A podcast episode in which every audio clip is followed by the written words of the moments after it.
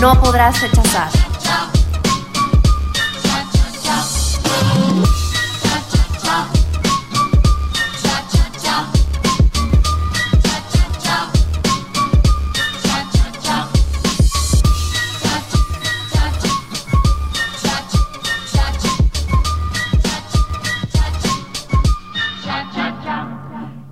Bienvenidos al 3x1, un programa en donde inventamos mucho y sabemos poco. Al micrófono estamos Danny McQueen. Carola Serlín y... Freddy Gamboa, el invitado más esperado de este programa. No puede ser esperado porque nadie sabía que ibas a venir, da. Pero igual me estaban esperando. Ay, Dios No, es imposible. Bueno, la verdad, esta semana está Freddy Gamboa con nosotros. Eh, preséntate un poquito para que la gente te conozca. Reemplazando a Arturo Rodrigo, que va a estar eh, lejos de nuestras vidas en este episodio. Pasándola bien, pero bastante lejos, la verdad. Bueno, como les decía, mi nombre es Freddy Gamboa, el mejor invitado que estaban esperando en este programa y sobre todo en el programa número 18. ¿sí? En el programa en el que se hace mayor de edad. Yo pensé que el ego más grande que había estado aquí era el del alcalde. No, ya vi que no. No, no, Sí. no, no. Bueno, la verdad es que el alcalde y Freddy Gamboa están en pláticas para tener un podcast. ¿Qué tal? Madre mía, ¿y se va a llamar el ego o cómo? Mira, te aseguro que va a estar por las nubes. Ay, Dios. Bueno, la verdad le presentamos un poquito a Freddy Gamboa. Este, él es narracuentos. Eh, ¿qué más? Es una ladilla. ladilla AKA es un pain in the ass. Bueno, pero nos va a estar acompañando la noche de hoy, así que, bueno, la noche, el día, en el momento que estén escuchando esto, así que pues entremos en materia. En la parte de entretenimiento estamos hablando de algo que acaba de ocurrir, lo estábamos viendo en las redes sociales mientras nos preparábamos, y es que aparentemente Justin Timberlake le montó cachos, le puso el cuerno a Jessica Biel.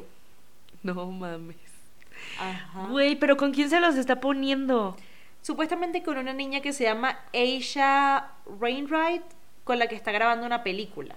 Entonces también filtraron como unas fotos, el tipo como que agarrándola de la mano, pero queda como la duda si forma parte como de la película o algo así, o quiso imitar a Britney otra vez.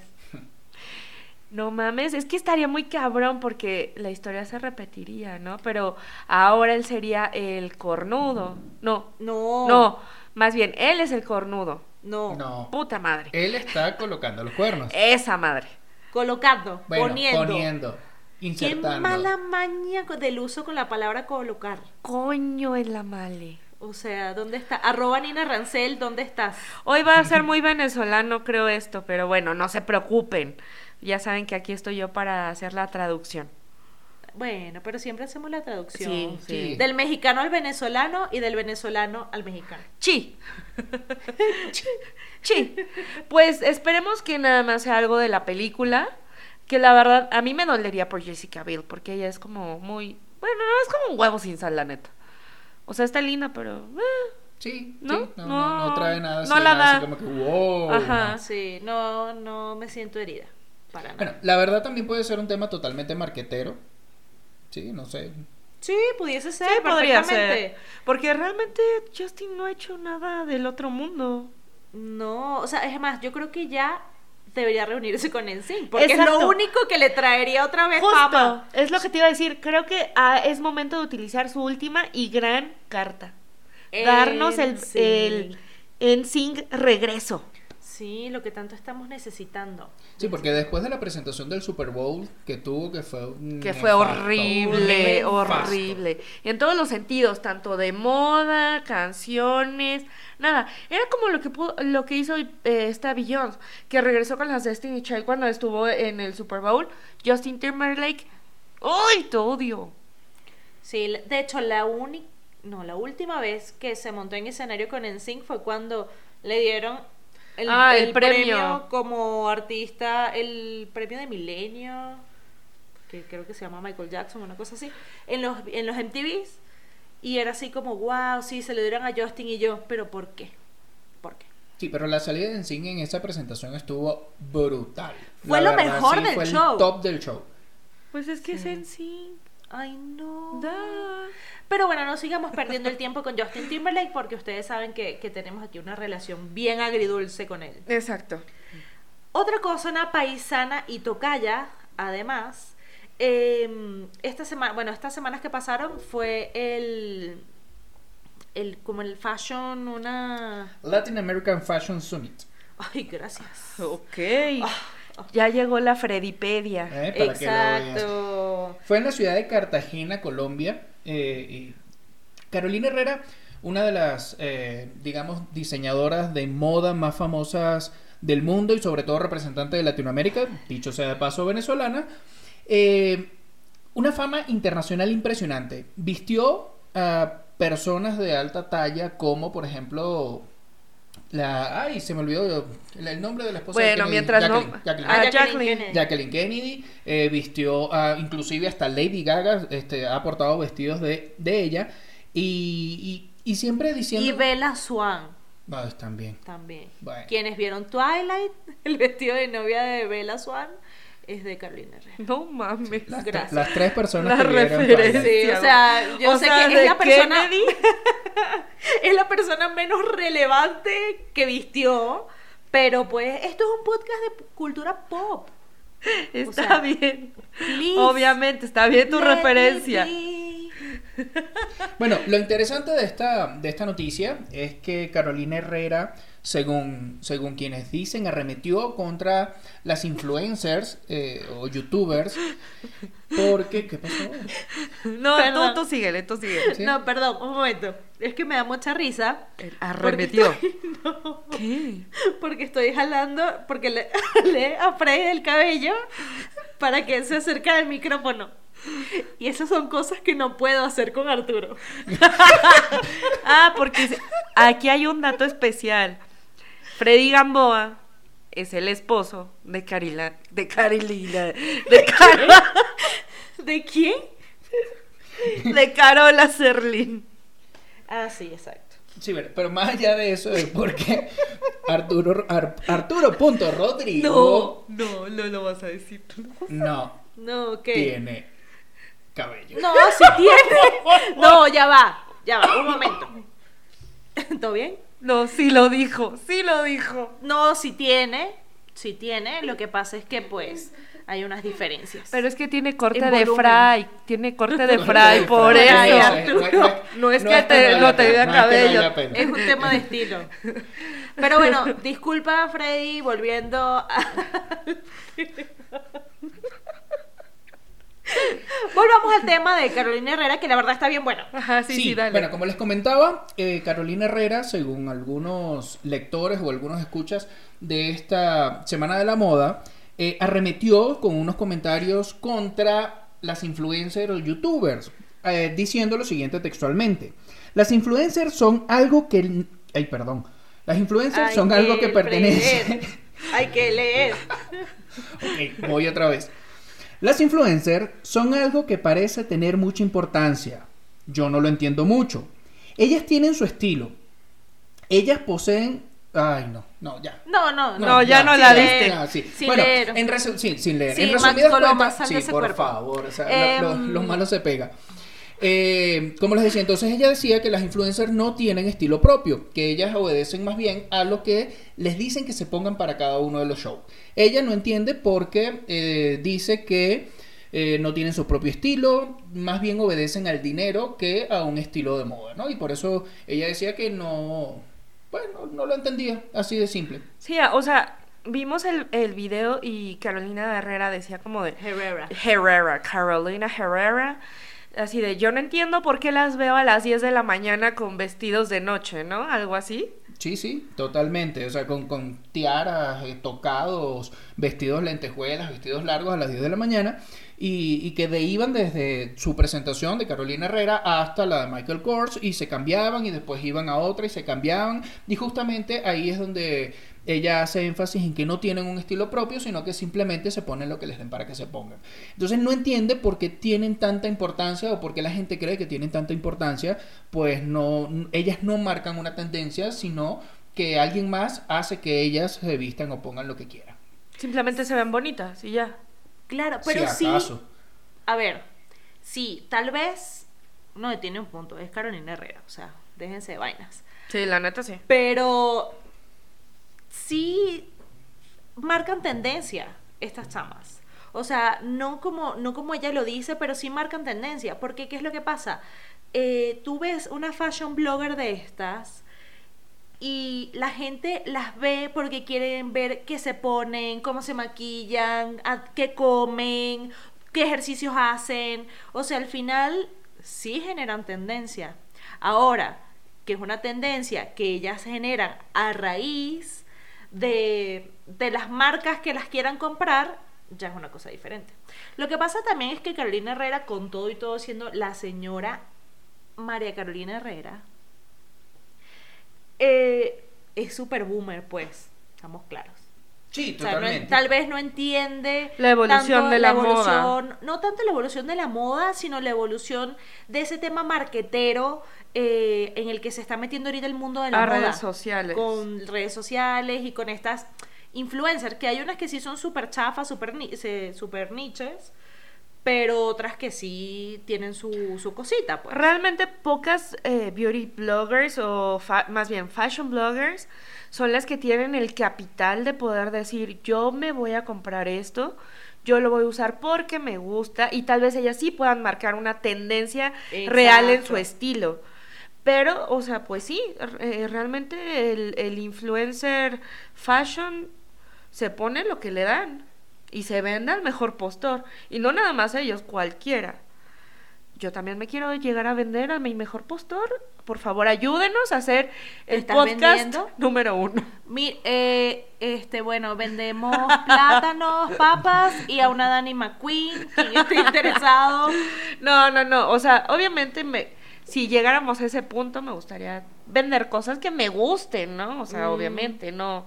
Tampoco ahí, ay, chocolate abuelita sin marca, sin nada, ¿sabes? Marca el traidor. Marca el traidor, exactamente. Chocolate el traidor. Pero bueno, Carolina Herrera, todo lo que digas es. No, pero la verdad es que sí, sí tiene querida. razón, totalmente. La verdad es que creo que más podrían marcar mejor tendencia con su estilo, pero se van más por las marcas y por el Sí, dinero. Y una, y una de las ventajas que tiene Carolina Herrera es que ella hace su ropa, hace su perfume y hace su maquillaje. No tiene que comprar nada para ponerse. Exacto. Ella hace lo que le dé la gana. Exactamente, ella sí hace absolutamente todo. Carolina Herrera. Y la verdad, el porte y el estilo de esa mujer, nadie lo pone en duda. Obviamente, eso te viene con el gentilicio. Quisiera yo, lo único que tengo igual con Carolina es el nombre. La nacionalidad. Y la nacional. Ah, bueno, tengo dos, ¿Viste? ¿viste? Y la Sí. sencillez, porque tú eres bien sencilla. Sí, vida. claro, por Mira supuesto. quién lo dice. sencilla. Gracias. Mira quién Palabras lo correctas. dice. Muy bien. El otro punto importante, bueno, no importante, la verdad, pero sí relevante porque esto, ay, ya es que ya escucho la sangre de, de Danny McQueen hervir con el próximo tema.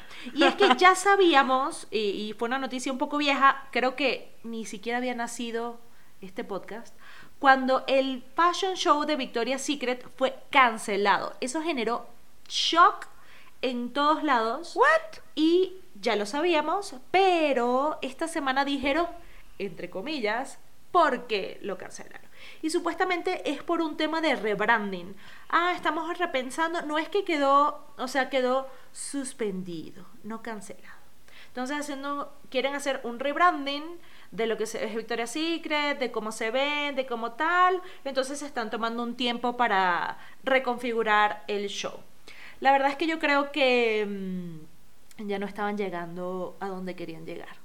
La verdad yo no sé por qué sé esto, pero yo recuerdo el- eh, cuando anunciaron la cancelación del, del desfile de moda de Victoria's Secret, que respondía más bien a eh, las críticas de, las, de, la tendencia que ellas eh, precisamente, o el estilo de moda, eh, o el estilo de modelos que ellas estaban incorporando, que eran mujeres muy flacas, que alentaban la bulimia y toda esa cantidad de cosas. Entonces ellos decidieron eh, cancelarlo por esa razón. So- eran rumores de aquel momento eh, y una de las cosas que, que en ese momento también dijeron fue que, bueno, iban a incorporar eh, modelos tallas XX.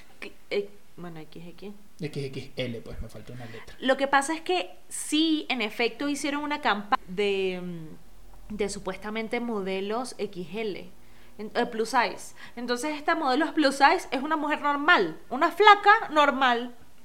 Y yo era así como, ah, claro, sí, ok, ok.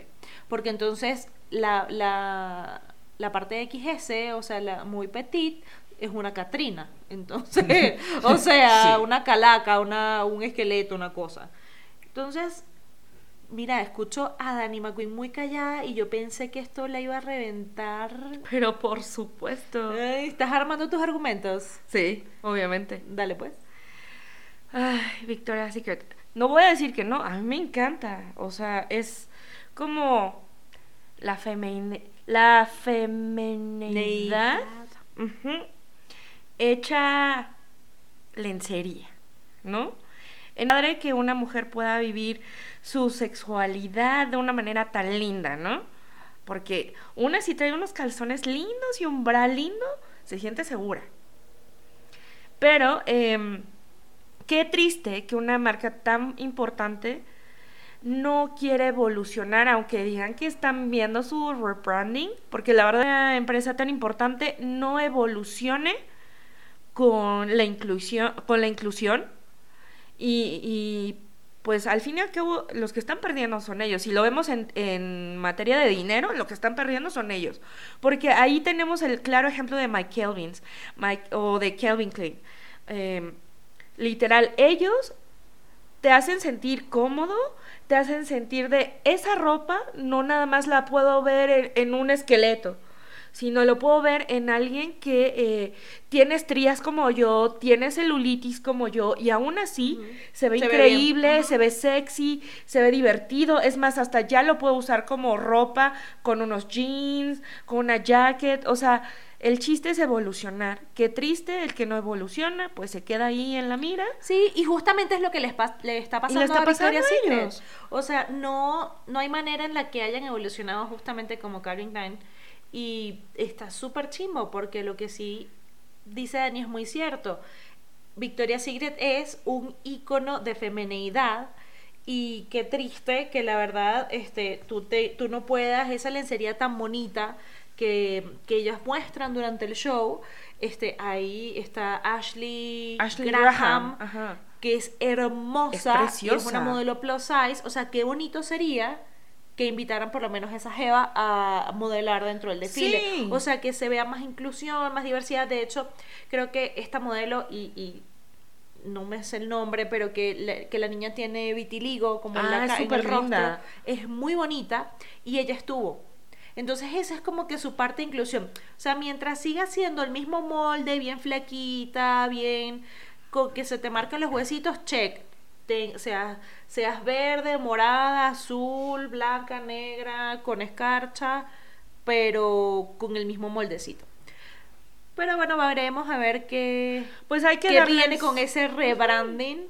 Hay que darles el beneficio de la duda, o sea, es es, su- es una experiencia ir a Victoria's Secret, nadie puede decir que no. Y esperemos que pues lo hagan de una manera padre, porque pues tal cual no estamos peleados con la eh, No. femenidad, con la con sensualidad, con la con la marca.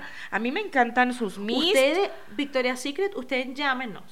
O sea, aquí te hay diversidad de cuerpos. Exacto, pero la verdad es que a mí me gustaría ver gente más real en redes sociales a veces. O sea, yo soy súper, súper consumidora de redes sociales. Entonces, me gustaría ver gente como yo, que tiene acné, que tiene marcas, que tiene estrías, que tiene celulitis. Aunque sabemos que, pues quieran o no, el dinero es igual a belleza o belleza es igual a dinero. Que lo diga Jennifer López. Pero está padre ver gente como tú que está probando lo que tú consumes. Así que, pues esperemos que Victoria's Secret lo haga bien. Esperemos que sí. Esperemos que sí. que sí. Yo sabía que Dani no nos iba a dejar morir. No, claro que no. Y normalicen los cuerpos diversos. ¿Cómo no? Amén. Amén. Para cerrar la parte de entretenimiento, y la vamos a pegar también un poquito con la música, eh, hay algo súper chévere que se viene y es que Spotify va a revolucionar todo lo que van a ser los premios musicales. Va a hacer unos premios de Spotify en donde van a premiar la música que, que escuchan los usuarios. Y em, la C va a ser, de, va a ser aquí en México, de hecho, porque además México está, México, particularmente creo que Ciudad de México, como como la ciudad que más consume música en streaming del mundo. Exacto, estamos cañones. Y lo estábamos hablando hace unos momentos. ¿A qué viene también esto? Tal cual, parece que el día de hoy la palabra es evolución. Está padrísimo esto porque tal cual eh, los premios están evolucionando con la tecnología. Ya no aquí, esto me encanta porque ya no las disqueras van a estar pagando de, ay, ten un milloncito, ten dos milloncitos, pero dale el premio al mejor. Eh, Exacto, el Grammy. El Grammy o lo que sea a este cantante que ni siquiera lo habías escuchado tal vez. Aquí tal cual, al número de reproducciones es al que le van a, a dar el premio va a estar estar súper bueno. De hecho, va a ser en marzo de 2020. Y bueno, ya les iremos comentando una vez se vaya acercando eh, este, este premio.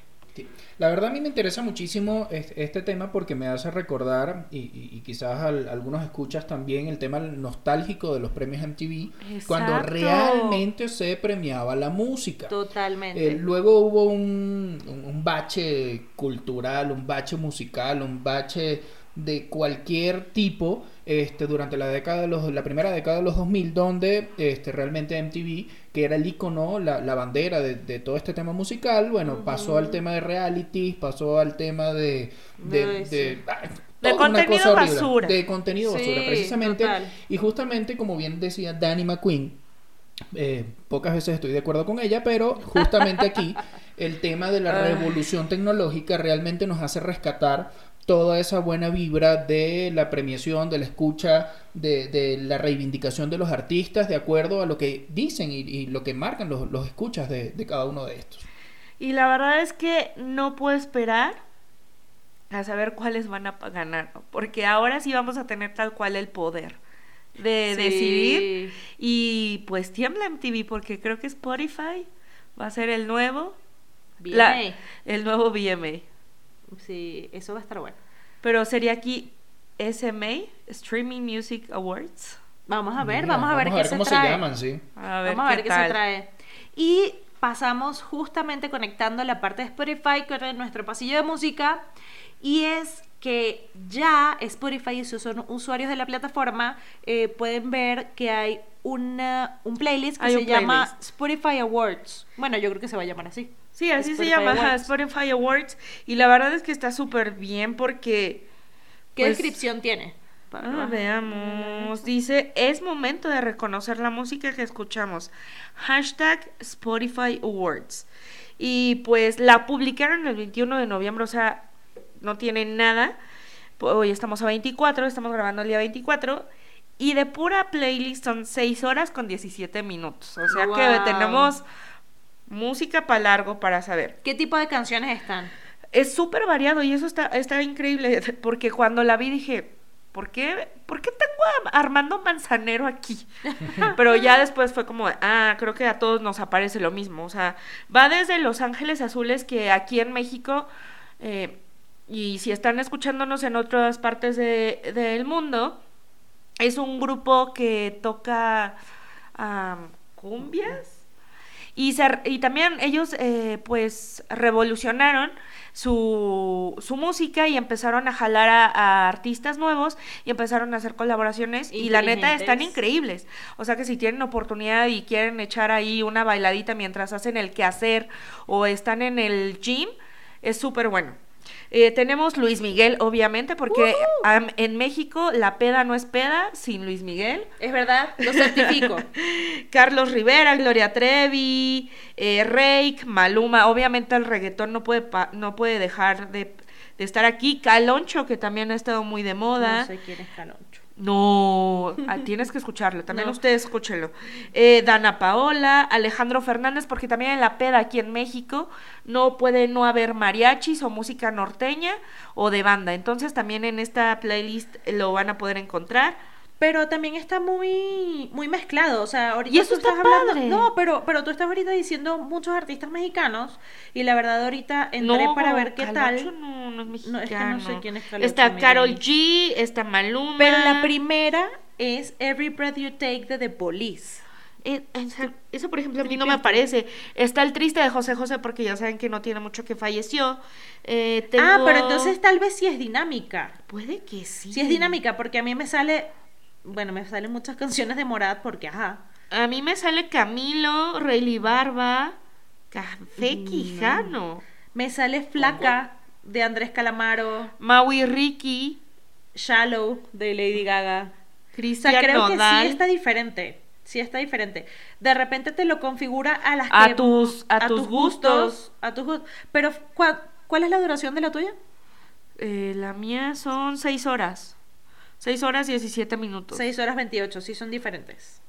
Dios. Sí son diferentes, pero tal vez dentro de todas las canciones que han sido más escuchadas en general y que tú has escuchado más o que se ajusta a tus gustos, Ahora entiendo. seguramente debe ser un algoritmo loco y te sugiere cosas, porque a mí me parece nada de eso, o sea, de lo que sí me salió Luis Miguel porque... Es que Luis yo, Miguel- co- yo comparto la cuenta con mi mamá y pues obviamente nuestros gustos musicales son Ah, muy diferentes.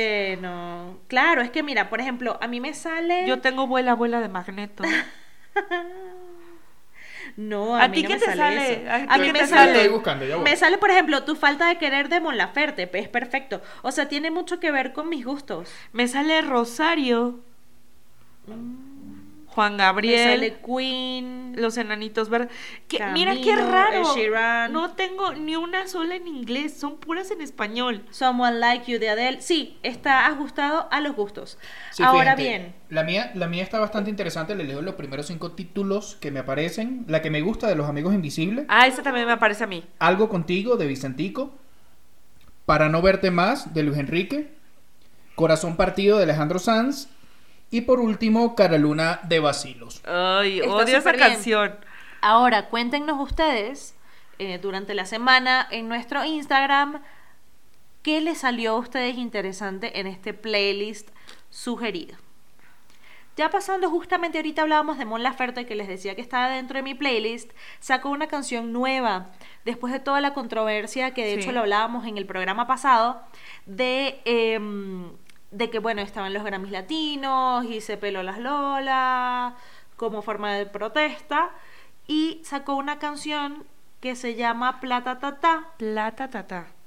y que pues la portada del álbum está controversial porque es ella pues con las lolas afuera y con un con un, como un letrero que dice la el nombre de El la nombre de la canción y el, el pañuelo verde que, que hemos Exacto. dicho. ¿Y, ¿Y por qué volvemos a tocar el tema? Porque literal fue después de este evento el todo lo que empezaron a decir sobre las Lolas y cuando sacó la, la canción todo el mundo así de, ah, ya sabíamos, ya salió el peine. Obvio, esta niña no lo hizo de a gratis porque iba a venir la canción.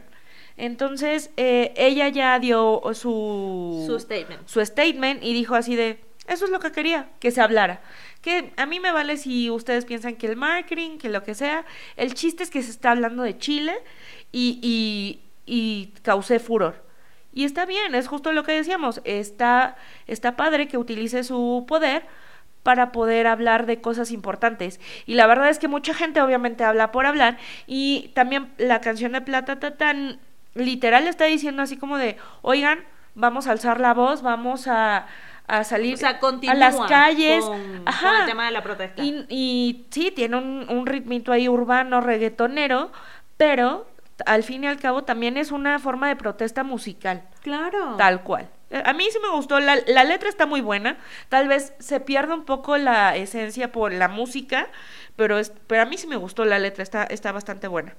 Que dinos una, una Por ejemplo, la que frase que más me gustó... ah, ah, ah, ¿Dónde está? Ah, ah, ah, ah, ah, sí. Esta generación tiene la revolución, con el celular tiene más poder que Donald Trump. ¿Ok? Eso está padre. Súper buena. Aunque nos quedemos cojos, aunque nos arranquen los ojos, le entré al reggaetón y hasta el culo te muevo para así mandarte el mensaje de nuevo. O sea, no importa de qué manera yo pueda hacer la protesta, el chiste es que el mensaje te va a quedar en la cabeza.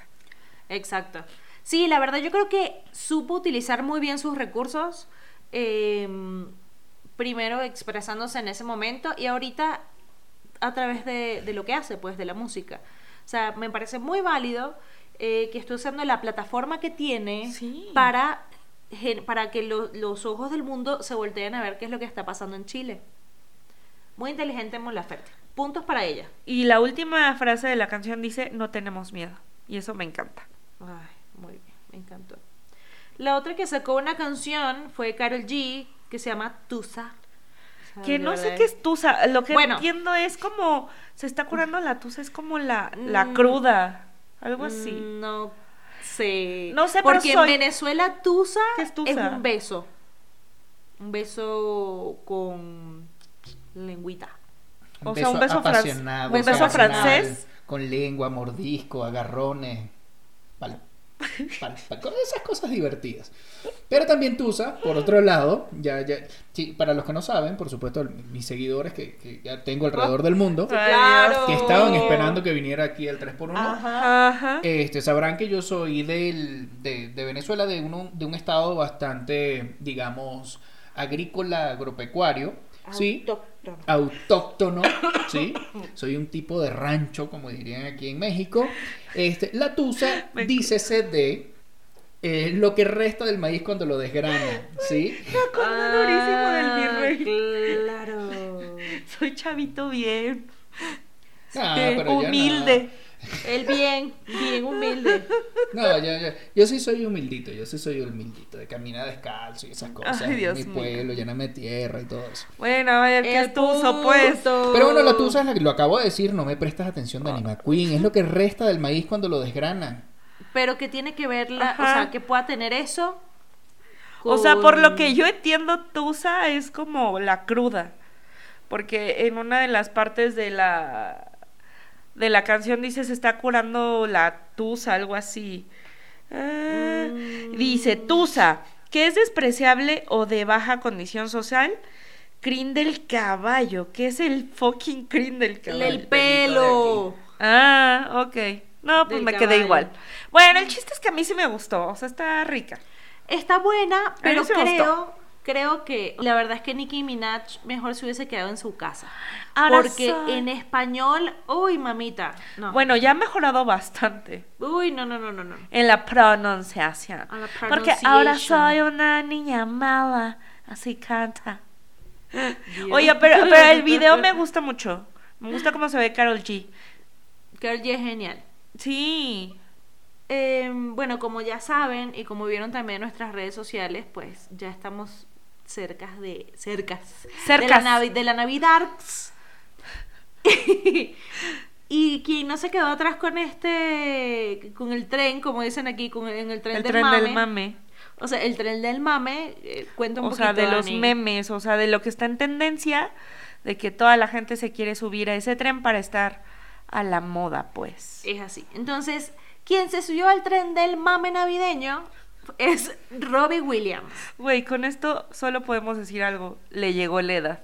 Sí, sacó un disco de Navidad y pues esas cosas nada más las tenía permitidas que sí, Michael Bublé, Mariah. Mi John Legend también ya sacó uno y está súper lindo. no. Pero ellos sí hacen, lo hacen como cada año, ya es como muy de ellos. Pero Robbie Williams siempre se ha destacado por ser como El un niño niño malo, malo. rebelde. Claro. El, las traigo muertas a todas y de repente, Jingle Bells, Jingle Bells. ¿Qué?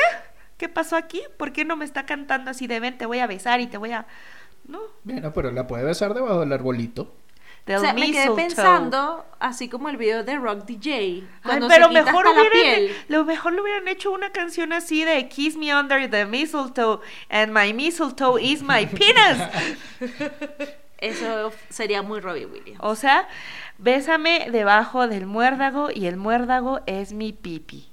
Si les gustan estos discos navideños, pues ya está disponible en Spotify y me imagino que en, en iTunes también va a estar eh, y en cualquiera de las plataformas para descargar MP3. Y bueno, escúchenlo, a ver qué tal. La verdad, mi música navideña son las gaitas, eh, como buena venezolana.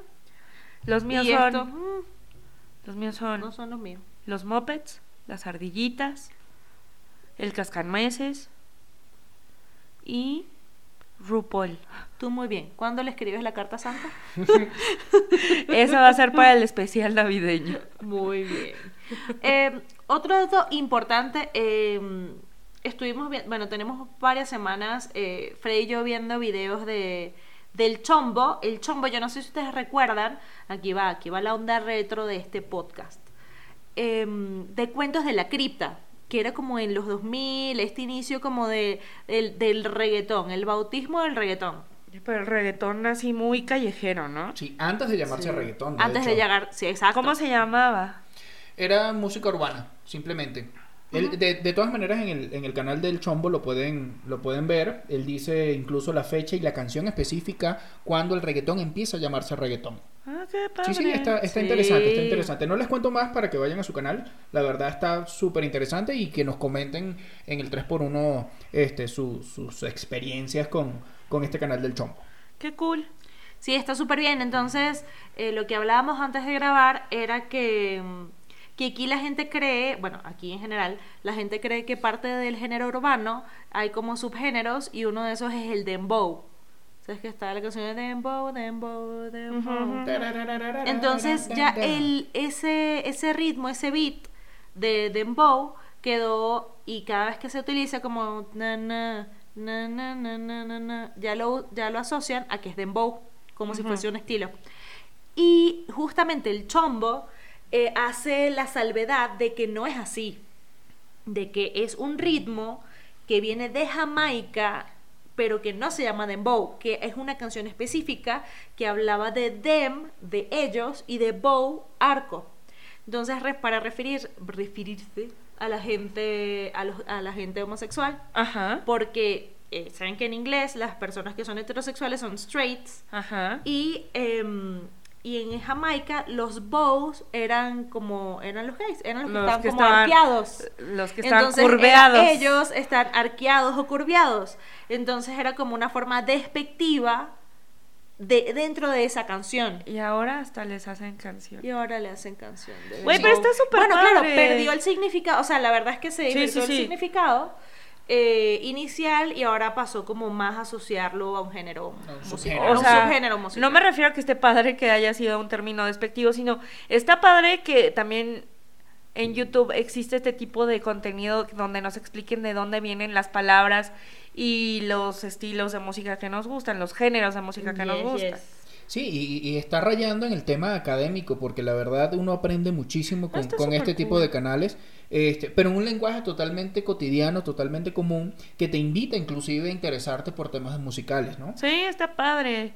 Me gusta. Y más porque es, pues el internet, YouTube nos ha nos ha abierto los ojos a no importa que hayas estudiado medicina, si te gusta la música puedes eh, aprender sin tener que ir a la escuela, ¿no? Eso está eso está cool. Así que pues Sí, chiquitos, métanse divertido. a ver el canal de El Chombo, ¿verdad? Así es. Otra cosa interesante que, que nos generó un poquito de controversia es que Cerati vive. Mentira, no vive. No, Cerati vive vive. en los corazones, en los de sus corazones de fans. todos. El concierto de Cerati, bueno, el último concierto que dio acá en México, que fue en Monterrey, em, fue hace eh, 10 años, justamente en el 2009. Entonces lo van a poner en el cine, como conmemoración del asunto. Entonces, bueno, está chévere, está bien. Está padre porque la verdad nadie puede nadie puede poner en duda el, el talento que tenía Cerati y pues qué padre que por última vez, bueno, no por última vez, pero de una manera mm, especial puedan vivir el concierto de, de Cerati. Y por esta razón, ahora si ustedes van a su Spotify, en las novedades va a aparecer el playlist de este concierto. Sí, va a estar súper bien, la verdad. Larga, larga vida a Cerati. Este, siento mucho que haya sido en, en mi Sí. país que se haya pues complicado la cosa. ¿no? Qué triste que haya pagado esa, esa vida a los excesos. Por excesos, Así más es. bien. Así es. Bueno, con eso cerramos eh, la parte de la música. Bueno, que em, hay algo que, que Freddy quería comentar también para no quedar fuera. Sí, como el invitado. Como Dale, el invitado, dale. pues dale, dale, dale. Gracias. Bueno, eh, a mí la verdad me parece bastante importante esta mención, que son, es el cumplimiento de los 25 años del disco Canto Popular de la Vida y Muerte de Desorden Público. Quizás aquí en México no los reconozcan tanto, No. este, pero eh, no sé si, si, Dani, tú me dirás, eh, La Tremenda Corte, un grupo de ska mexicano. Mm, También Sí, me suena. me Ellos suena. hicieron una colaboración en el año 2017 Ah. este, con una canción que se llama Tremendo Desorden, ¿no? Haciendo alusión a los nombres de la Tremenda Corte y Desorden Público. Lo interesante de este, de este, de, de este tema que estoy tocando ahorita es el, el cumplimiento de los 25 años de este disco que eh, puso en el top internacional la Desorden Público.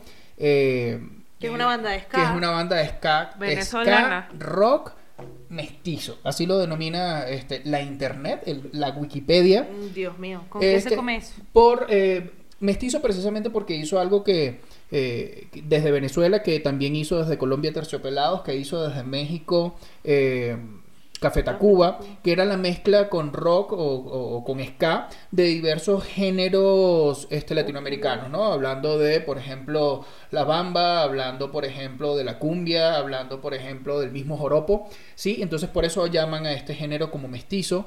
No. Y eh, en el, en el, justamente en el año 1994, eh, Desorden Público lanza este disco con canciones como precisamente la que le da nombre a este disco, Canto Popular de la Vida y Muerte, Danzan los Esqueletos y hay cosquillas que no dan risa, ¿no? Entonces ellos se atrevieron Me a... encanta esa, es Sí, porque buenísima. era, era, eh, un, disco, digamos, esperanzador y al mismo tiempo de crítica social que estaba en ese momento.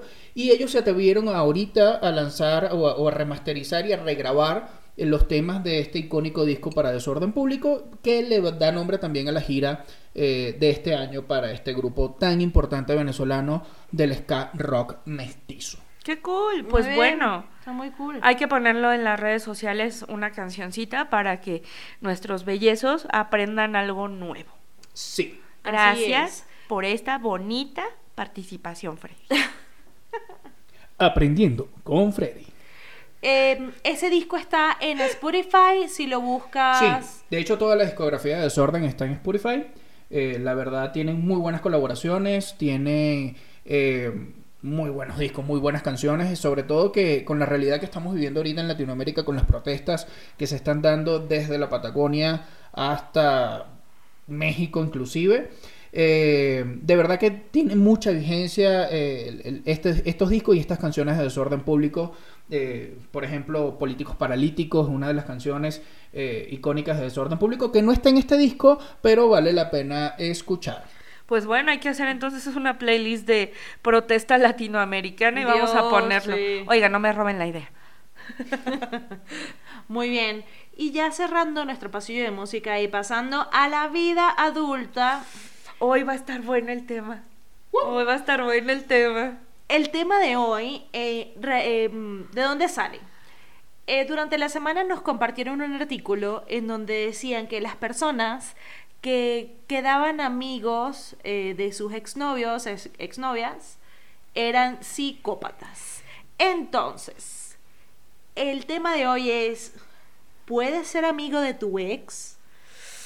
Güey, este tema está increíblemente bueno y más porque aquí hay un matrimonio. Houston, tenemos un problema. Así que primero me gustaría saber, y más porque es el único hombre ahorita. Ajá. Entonces quisiera saber la opinión que tiene Freddy. Por favor, Freddy, adelante. Ay, claro que sí. Totalmente de acuerdo. Y, Y, y yo creo que es un tema de madurez también y, y las relaciones que hay. Este, hay que mencionarlo, tengo que decirlo. Pero estamos hablando Y yo, de tú, si tú puedes ser amigo de tus ex, no yo. Dios. Mm, Esto sí, está yo, bueno. creo, yo creo que sí, yo creo que sí, yo creo que sí. Sin, sin, siempre, como digo, es un tema de madurez. Habría que ver cómo terminó la relación, cuáles fueron los intríngulis de esa relación. Este, y evidentemente, si, si todo salió en- de buena manera, yo creo que sí, sin ningún problema, pueden seguir siendo amigos. Ok, me parece perfecto, muy bien, muy bien, gracias por la opinión. Sí, Caro, Me parece que es políticamente correcta. me parece la... políticamente correcta. Caro, por favor, ahora necesito escuchar tu opinión. Exacto. Eh, mira, yo coincido con Freddy en, en el aspecto de que, de que hay que ver cómo terminó la relación. Sí. Y yo creo que a pesar de que la relación termine de una manera muy desastrosa, em, yo creo que siempre quedan ciertos vínculos importantes en el camino, dependiendo de lo profunda que fue la relación o todo el contexto. Em, y yo sí soy fiel creyente de algo, y es que inmediatamente es imposible. Es imposible. Yo creo que tiene que pasar mucho tiempo. Hay un tema de madurez importante eh, que tiene que existir de parte y parte. eh, tiene que haber un proceso de sanación genuino en donde tú em, puedas hacer esta transición. Ujú. Em, mi mejor amiga dice algo y es que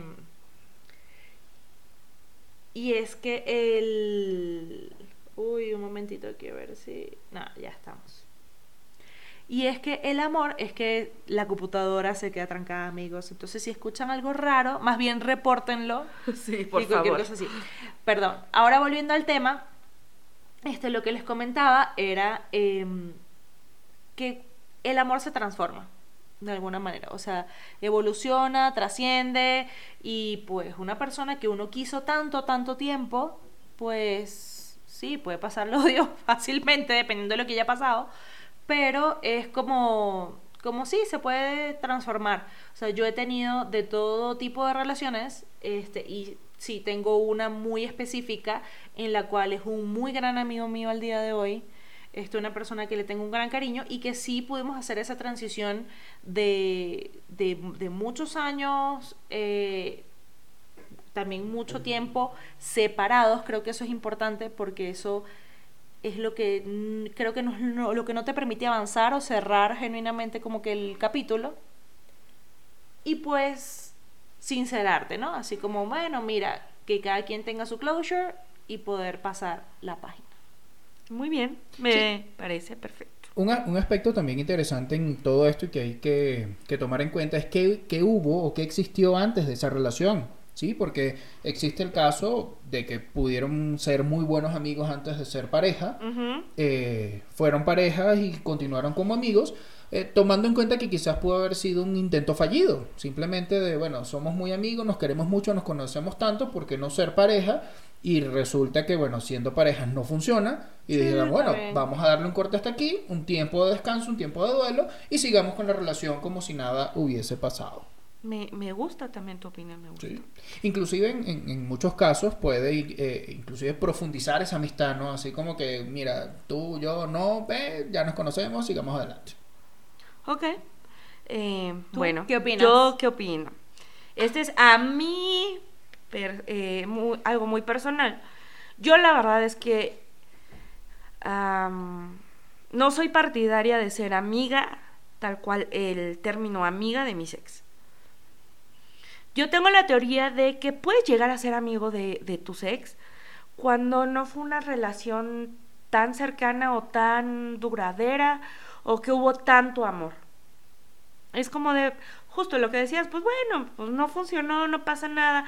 Aún así también tomo eh, el punto de Caro de, bueno, vamos a dejar que pase un tiempo ya hablamos, ¿no? Porque yo digo siempre que tienes contacto con algún ex, aunque no lo hayas querido así a full, pero que lo veas con alguien más es como de, Así de, ok, ¿no? Y siempre en esa, en esa conversación, aunque no, nunca se vuelvan a ver, solamente compartan dos, tres palabras en un año, aunque nunca vuelva a pasar nada sexual, siempre está el eso de, pues es que tú me dejaste, y o el, to- el coqueteo, algo así. Mm, No, pero ya va. Ahí es que volviendo a que hay todo tipo de relaciones, hay que ver cómo claro. terminó el asunto. Em, yo tengo un ex que la verdad terminamos no, no fue 100% bien, eh, la verdad. Pero mantuvimos Porque el contacto. Freddy. O sea, hubo un, un quiebre importante allí, que de hecho nos separamos por completo, pero siempre va, o sea, a ver, uno tuvo química una vez con la gente, Sí, claro. o sea, y la química no es algo que tú matas, ¿sabes? Sí. Entonces, por lo menos esta persona no tuvimos más contacto porque la verdad fue, Lo fue más muy, fue muy tajante eh, el asunto en decir, mira, ah, es no, pero es, es no, chao. Entonces es, ok, se respeta. Y, mm, y de hecho, sí, somos personas que, por ejemplo, políticamente correcto, al día del cumpleaños, tipo en Facebook, ah, feliz cumpleaños, tal, un abrazo, ya, igual, él conmigo y así. O sea, no terminamos en, en odiarnos, pero sí cordial. Sí, cordial. Entonces yo creo que también depende, depende mucho eso. Y, y no me queda, o sea, yo creo que con ninguno de mis ex me queda ese sentimiento que tú dices de de ay que lo veo que está con otra, que pin, que pan, que no sé qué, que ay mira. tal. No, Entonces o se ve más feliz este con ella que cuando estaba conmigo. O sea, la verdad no me pasa porque la verdad yo siento que que cuando finalmente cerré, cerré. No, o sea, me refiero a no porque digas, ay, hijo de la fregada, ese está mejor o yo estoy mejor que. No, o sea, me refiero que siempre ahí queda al...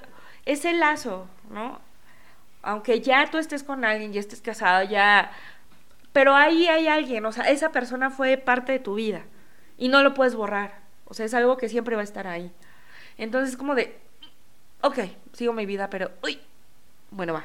Entonces, yo la verdad es que no, no soy partidaria. Bueno, no es que no sea partidaria con alguno que otro, pero yo soy así de, pues, ¿ya no quieres nada? ¿No? Ah, órale, pues, a la que sigue. ¿Para qué te quiero tener en mi vida si ya decidiste no estar a mi lado? O yo decidí no estar a tu lado. Algo no funcionó. ¿Para qué nos vamos a estar? Oye, ¿cómo estás? Mira, si quiero tener contacto con alguien en tu familia porque me caía muy bien, pues será con esa persona, pero contigo no. Y con mi última relación no terminé mal. Créeme que no terminé mal.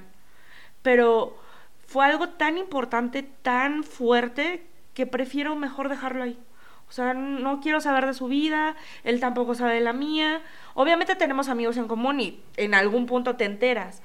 Pero para yo creo que inclusive por madurez, por ¿para qué estar ahí de, ah, mira, tú eres la nueva novia? Ah, no, terminaron bien, pero siempre es incómodo inclusive para la nueva pareja, así de, Bueno. ah, ella fue la exnovia. no sé. Mira, así, dejémoslo. Que Bueno, Dios te de- bendiga, que estemos bien, listo, bueno, la verdad punto. eso sí se complica, o sea, de, de ese O sea, pues sí. O sea, de ese, de ese hilo te tengo carretes. Pero mm, la verdad sí es incómodo. em, porque, al, a ver, cuando. O sea, con Freddy no, porque bueno. No, o sea, toda la cantidad de años. Pero cuando justamente un, este amigo en particular em, traía nuevas novias era complicado porque entonces partíamos del hecho de, de cero. Ah, mira, somos amigos, somos amigos, no. Y ya. Pero los otros amigos del grupo, porque todos somos amigos de hace muchísimos años, a algunos siempre se les sale el comentario. Entonces es, ah, Exacto. disculpa, es que sí, no te había dicho, pero esto fue hace como tanto tiempo y la verdad cero que ver, somos muy amigos.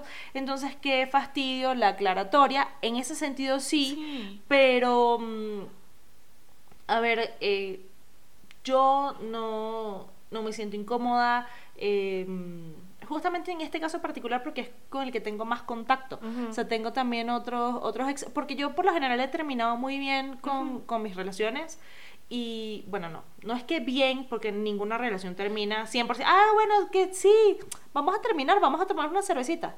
Sí. Eso no pasa. Sí. Pero mm, al final el resultado es positivo, pues.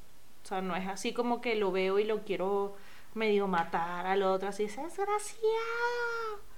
Nunca termina así. O sea, yo los exes que he tenido, obviamente, pues eh, es así como de, no, pues aquí se termina todo, termino yo con el corazón roto. Eh, después de un tiempo llegan y me dicen, oye, perdóname, no sé qué, yo, no, o sea, te perdono, todo está cool, pero la neta es que para mí esto ya se Chao, terminó, bye, adiós, sí. bye. O sea, ¿para qué te quiero tener ahí? ¿Para qué, aunque yo ya haya sanado, para qué le quito la curita, esa herida? Ya, o sea, bye. Claro, pero es que chao. tú dijiste algo importante allí. Y es quitarle la curita a la herida. Porque, porque se asume que hay una herida. O, o hubo una herida, pero hace cuenta que dicen, ah, mira, esta era la mía. A ver, sigue teniendo la misma forma. No, o sea, ahí déjalo. Mm, No sé, o sea, la verdad no comparto como que tu punto al 100%. O sea, yo creo que si el contacto vuelve es siento Ah, yo y lo he sí. vivido así es porque porque de cierta manera había algo bueno que rescatar. Porque de repente si a nivel sentimental no funcionó, eh, tal vez había otro, otro tipo de vínculo que podía ser rescatable y, y, co- y con el tiempo se, se puede dar. Ojo, esto Sí, no, no es algo que se vaya a dar ajá. ni inmediato ni algo forzado. ¿Sabes? Sí. Ni algo que sea forzado porque no funciona, no funciona. Porque todo el mundo cree, es más, y allí les lanzamos la pregunta a ustedes. O sea, siempre uno dice, bueno, pero seguimos en contacto, podemos ser amigos, es lo clásico, pero entonces es como dejar esa ventana ahí medio abierta por si pasa algo. Es que yo, o sea, no estoy en contra, no soy tan partidaria. Yo me he regido así en mi vida, me ha funcionado. Yo conozco gente inclusive que hasta van a la boda del exnovio y esto y la fregada. Está bien cada quien. Yo creo que en algún punto a uno de ellos ¿Tú quieres decir algo, Fred? Saludos a mi predecesor. quieras o no, en algún punto alguien sufre, yo digo. Pero la verdad es que habiendo tanta gente que puede ser tu amiga, ¿por qué fregados tiene que ser el exnovio? O sea, es como, pues ya, dale la vuelta a la página, no funcionó. Cuando nos vemos en la calle, chido, nos, que te vaya bien, Dios te bendiga, me saludas a tu mamá, en buen sentido, no en, no en mal sentido. A, abuelita, tío, primo, lo que sea, ah, está bien chido, bye. Listo, pero yo, yo la verdad es que no, así, así estamos bien. Bueno, hay de todo, hay de todo y para todo. Yo creo que no... mm, o sea, yo creo que antes de que Dani muera, eh, yo creo que depende siempre de la situación, eh, de, de cómo estaba configurada la relación, porque de repente es una relación que puede haber sido muy bonita y terminó por X o por Y. O hay relaciones que son bien tóxicas, que sí definitivamente son personas que no debes ver más nunca en tu vida. En la vida, no. Y al final del día, yo creo que rescato la frase que decía hace rato, y es que si hubo cariño o amor genuino, es un amor que puede transformarse.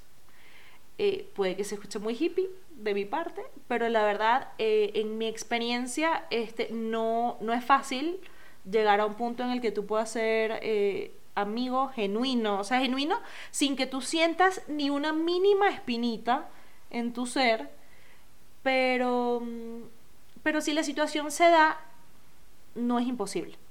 Entonces, ahí les damos nosotros esa pelota a ustedes. ¿Cómo lo han vivido? ¿Se puede o no se puede? ¿Tú con qué concluirías? La verdad, yo no, no comparto ninguna de sus experiencias porque yo llegué al matrimonio virgen. ¡Ay, Dios por mío! favor! Dios mío, por favor. Y yo concluyo en que yo me quedo con los bonitos recuerdos y que se queden ahí en el pasado. Y bienvenido a mi futuro. Listo. Muy bien. Y para cerrar este episodio 18, vamos con nuestro top 5 y para bajar un poquito aquí los ánimos y la intensidad, vamos con los 5 juegos favoritos del celular de toda la vida. Vamos con el top 5 que es Pokémon Go. Pues Pokémon Go. La verdad es que todo el mundo nos volvimos locos y me incluyo. O sea, yo estaba así vuelta loca, así. Pokebolas, pokebolas. Mi, nunca pude atrapar a Pikachu. Yo sí. Uh, yo también. Y lo puedo llegar a hacer, pero se acaba la batería del celular en dos segundos. Sí. Yo creo que la verdad Pokémon Go, como lo hablábamos cuando estábamos armando el top, es importante porque la verdad, o sea, no es de los primeros juegos, pero sí generó una revolución Es que, la, que serían es el- que la idea de poderte tú ya convertir en entrenador Pokémon y literal así, estás en tu cocina, estás en el parque y ves ahí a Pikachu, a Snorlax o a quien sea, y era, te volaba la mente y la verdad es que el, el marketing estaba increíble, Sí. me fascinaba. Sí, una, una de las características de este juego, eh, más allá de, de- y como bien decían, que no es un clásico, o por lo menos todavía no, no lo podemos llamar clásico porque recién salió hace poco, digamos, Y se sigue jugando. y se, se eh, sigue jugando totalmente, cañón. y eso, y eso apunta a que se convierta en un clásico, pero una de las características particulares, como bien lo nombrabas tú, es que en- a partir de que nace Pokémon Go, tú empiezas a ser parte del juego. Ya no es un avatar que te representa dentro del juego, ya no es este que tú tienes un muñequito al que le das órdenes, sino que tú eres eh, propiamente parte del juego. Como primera característica Sí. esa. Ahí nos viene a buscar la policía. Ah, es que finalmente. llegó aquí Freddy. Sí, tú sabes. Bueno, Ay, Freddy, ¿qué hiciste? escóndanme. La segunda Qué característica. lindo. Señor, ya vamos.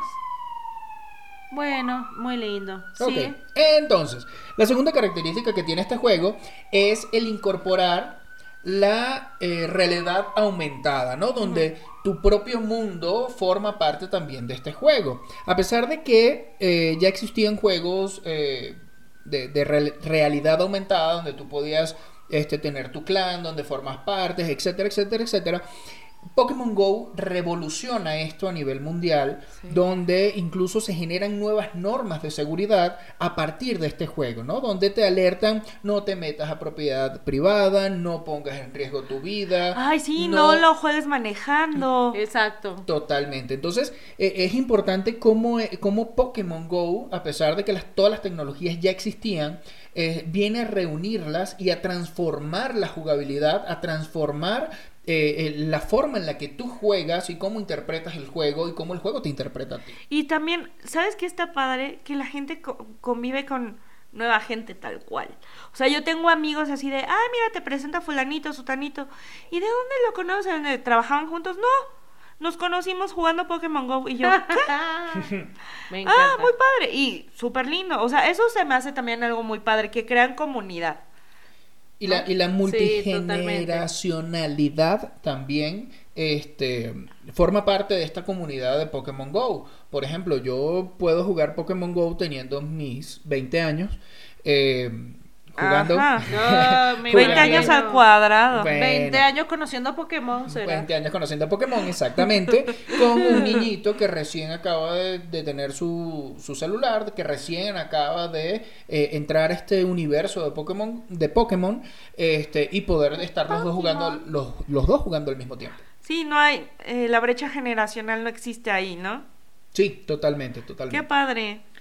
Sí, y en el top 4 ya es un juego un poco más viejito, que es el de Bejeweled, que era de estas Lo- eh, Las joyitas, gemas, joyitas. gemitas, El que papá de Candy. Crush. El papá de Candy Sí, Crush. la verdad sí.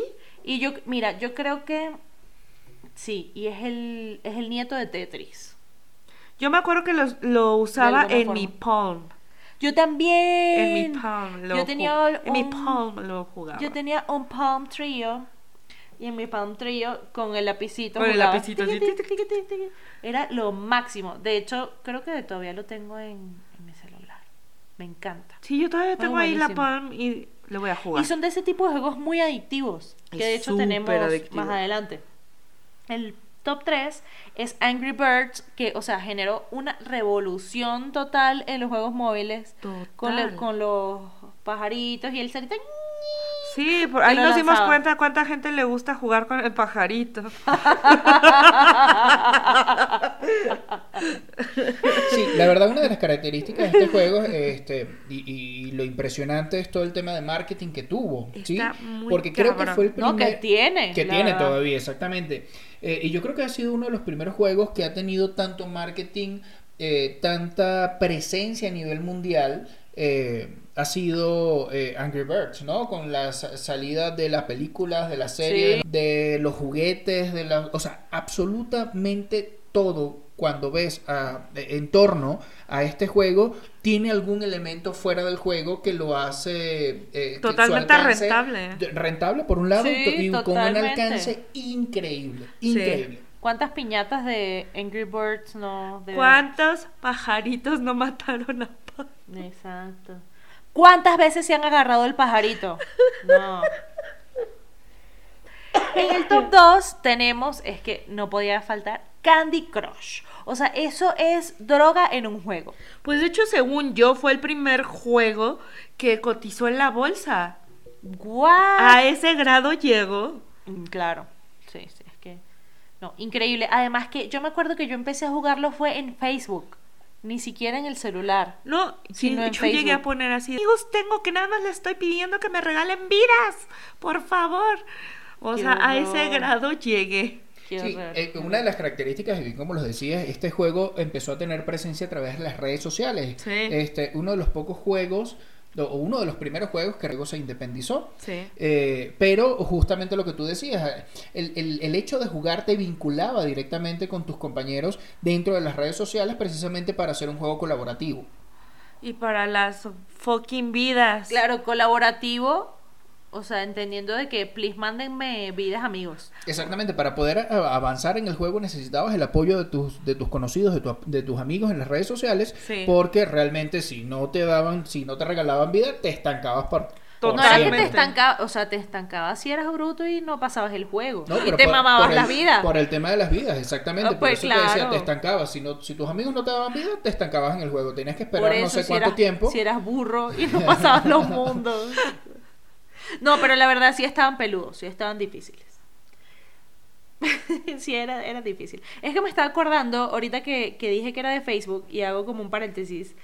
¿Ustedes no jugaron algo que se llamaba Guerra de Pandillas en Facebook? Guerra de pandillas. ¿Qué o, era eso? o había, o había una también que era como guerra de pandillas, pero eran de si eras hombre lobo o vampiro. Entonces era como tus clanes y tú comprabas como que la gente, ¿no? sí, era en Guerra de. Pandillas también tú podías secuestrar. Imagínate que nosotros éramos amigos en Facebook y yo decidía secuestrarte. Así, te secuestraba y te retenía preso tu usuario dentro del juego. Me encantaría ver mi cara en Y la este gente, momento. y la gente de, tu clan tenía que ir a rescatarte. O sea, se lanzaban Exacto. contra mí con bombitas, granadas, pistolas, de, de todo. Y se iban contra mi perfil a- nada más para rescatarte. Era una cosa increíble. Era muy buena. Vamos a ver No si sé eso de se qué me rescata. están hablando. Bueno, pero después te enseño, pequeña Ah, bueno. saltamonta. Al igual que nuestros escuchas, vas a tener que ir a buscarlo. Eh, no creo, pero Pequeña bueno, sí, Padawan, yo te enseñaré. Ok, está bien. Y en el top 1, el juego más importante, el que hasta tu abuelita jugó, Claro. es Snake o la viborita de Nokia. No manches, es la neta ese juego. Es el mejor, es el mejor. O sea, ahí te, te pasabas horas, horas, horas. Antes de que llegara todo esto que acabamos de hablar, pantalla blanco y negro o en No, verde. Sí, verdecito. verde Monocromático, sí. atrapando cuadritos, píxeles Que y después haciendo se convirtieron en manzanas. Y de- ah sí claro Pero ese no me gusta. Me gusta el Haciendo- clásico. Dios esto se escucha muy mal pero haciendo que la víbora crezca y crezca y Ajá. crezca y crezca Como Sí. en la vida real. hasta que solita la mataste Cuando ya no dio más, se hizo pequeña otra vez. Y murió. La verdad es un juego increíble. O sea, me increíble encanta. porque además no necesitabas que nadie te mandara vidas. Lo único que probabas era tu skill, tu capacidad de resolver problemas. y- además que de una manera muy sencilla. No tenía cara, no tenía color, no tenía nada, no te guardaba puntos. O sea, bueno, sí, el punto final, pues. Pero la verdad yo creo que era muy entretenido. Y desarrollar tu habilidad espacial porque sí. Sí, tal Sí, cual. tal cual. Dios, tengo Era muy buena. muy malo para esto, pero bueno. Pero ustedes jugaron, llegaron a jugar eh, Snake, yo espero que sí, este que todos fueron felices propietarios de Nokia 3200 o 3100, que eran los mejores, o 5100, que son los Oye, Caro, más pero yo quiero saber algo. El, al día de hoy, ¿tú estás traumada con algún juego en tu celular? ¿Cómo define traumada? O sea que neta no puedes dejar de jugar. Sí, claro, sí. ¿Cómo Sí, se llama? sí. ¿De Se qué llama se trata? Ira of Celestials. Ok. Es un juego RPG Ajá. en el cual pues yo soy como soy un arquero, Ok. una arquera. Y nada, tengo que ir pasando mundos y cosas. Y la verdad es bien adictivo, es terrible. Y además tiene, como Dani dijo, y que ahí está Carola viendo hentai, porque los, todos los muñequitos son así bien, bien como anime, ¿no? Pero, pero está chévere si les gustan ese tipo de juegos. Y gimen. Los muñequitos. ¿Cómo le hacen? gimen. No, ¿Cómo le gimen, hacen? hacen sonidos normales, pero porque estoy, a- estoy matando a los, mu- a los putos monstruos. Bueno, o sea, debería escuchar entonces como y sangre. Pero también no, hay. el- Pero es que hay veces que matas ángeles. No, Y los ángeles gimen cuando mueren. Ok. ¿Ok? Más bien yo diría que suspiran, ¿no? Así sí. como de. Pero no el- Ya, ¿Cómo, cómo Bueno. mueren los ángeles? ¿Cómo mueren No, los no, ángeles? no, por favor? no, por favor. No nos vayamos con eso. No nos vayamos así de este episodio. ¿Y tú, Freddy? ¿Qué? ¿Con cuáles estás traumado? Mira, tengo varios, la verdad, porque no, no, no soy, no soy, bueno, sí me gustan muchísimos lo- los juegos en el celular, este, pero yo me defino más gamer de, de consola. Entonces, en el celular tengo unos 12, 13 juegos que juego todos los días. Ok. Ah, Pero- lo bueno es que no. Que no esté traumado. No está No, no, no, no, traumado. pero con uno solo no. Siempre juego un minutico uno, un minutico el otro y todo lo demás. ¿Y tú, Dani? Ay, Dios mío. Yo tengo dos en especial. En algún punto Disney sacó uno de ah, del Zoom Zoom, Disney Zoom Zoom. No, Disney Zoom Zoom no. Ah, Ese, Bueno, ese no era uno de que, que tenías, ibas desbloqueando los personajes de Disney y, y descubriendo el mapa. Emojis. ajá, Ah. Disney Emojis, Disney Emojis. No, pero yo, yo jugué esa de Disney, no. Pero no es Disney Emoji. No, el Disney Emojis lo tuve por un rato. Luego tuve el de Disney Parks, que literal haces tu propio Disneylandia. Kingdoms. Ah, ándale, Kingdoms, Disney Kingdoms, y lo dejé, ya lo dejé morir, pero literal tengo como, no sé, casi un año que estoy traumada con dos en especial, que vienen de, pongámosle, Bejeweled, después Candy Crush, y después se llama Homescapes y Matchington Mansion. No puedo con los dos, o sea... Voy como en el nivel 800 o No, 900. te la volaste. Y apenas acabo de cambiar de celular. Y lo bajé y empecé de cero y ya voy como en el 400. Te pasas. Yo tengo como un año con ese juego y voy por el 325. No, y literal es como de, ah, se me acabaron la vida en uno, ah, me voy al otro. Y así, así estoy. Pero neta sí me quitan el tiempo muy cabrón. Estoy muy, muy obsesionada con esos dos. No, yo solo los juego cuando estoy en la casa, la verdad. Este, yo soy muy cumplido con mi trabajo. Jefe, escúchame. Eso nadie dice que no, pero en los tiempos libres, por favor. Exacto. Pero bueno, hablando de tiempos libres, ya se nos acabó el tiempo, nos excedimos un poco, la verdad, estuvo muy divertido hoy. Muchas gracias, Freddy, por acompañarnos. Ya Sí, la próxima semana gracias. creemos que Arturo va a volver porque lo cierto es que está en una misión reptiliana. Reptilianos. porque reptiliano. Reptilianos Inc. Sí, tal cual. Gracias por acompañarnos. Esto es todo lo que tenemos esta semana en el 3x1. Nos vemos la próxima semana en el episodio 19. Gracias y feliz cumpleaños, Carola. Chao, chao. Gracias. Bye bye.